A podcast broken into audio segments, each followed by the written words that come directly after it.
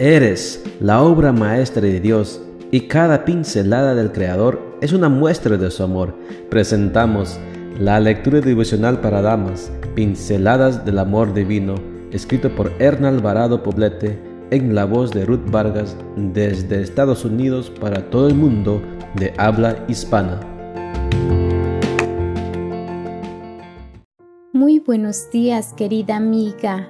El Señor te bendiga y te guarde. Hoy es jueves 23 de septiembre. El título de la matutina para hoy es Las solteronas no existen. Nuestro versículo de memoria lo encontramos en Salmo 119, 57 y nos dice, Tú Señor eres todo lo que tengo. He prometido poner en práctica tus palabras. Las mujeres solteras, aproximadamente después de los 30 años de edad, enfrentan desafíos que otras jóvenes no tienen. La cultura, en la mayoría de los países latinos, sugieren que al llegar a la tercera década de la vida, toda mujer debe encontrarse ya en una relación amorosa de pareja seria, con miras al matrimonio.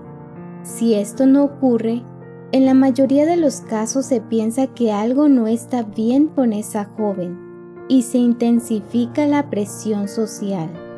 A veces esta presión viene de los mismos padres, también de los amigos y de otros familiares que en tono de broma, pero con intención seria, preguntan insistentemente a la mujer cuándo habrá boda.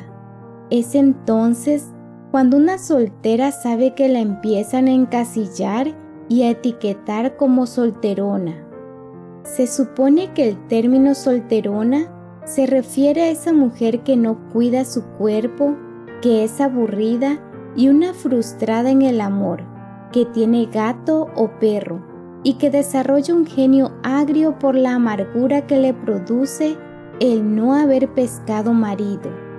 Esto obviamente son prejuicios injustos que reflejan una visión negativa de la realidad.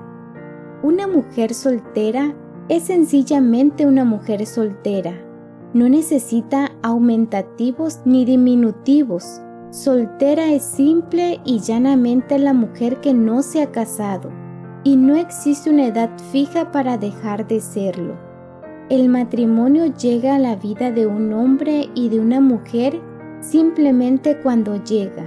Esto puede suceder a los 20, a los 30, a los 40 años o después, o nunca. ¿Qué sentido tiene encasillar a estas mujeres? ¿Para qué poner etiquetas que en realidad son estorbos que limitan el desarrollo personal?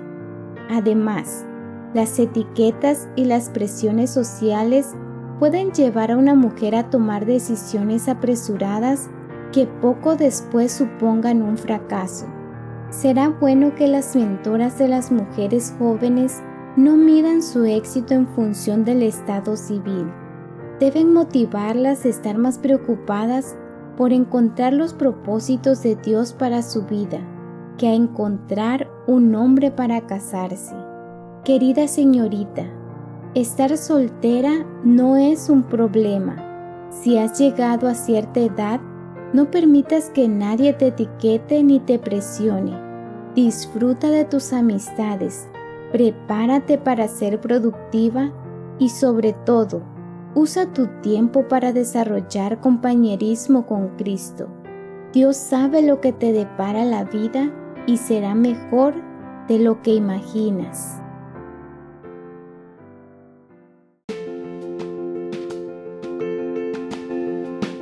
Les esperamos el día de mañana para seguir nutriéndonos espiritualmente. Bendecido día.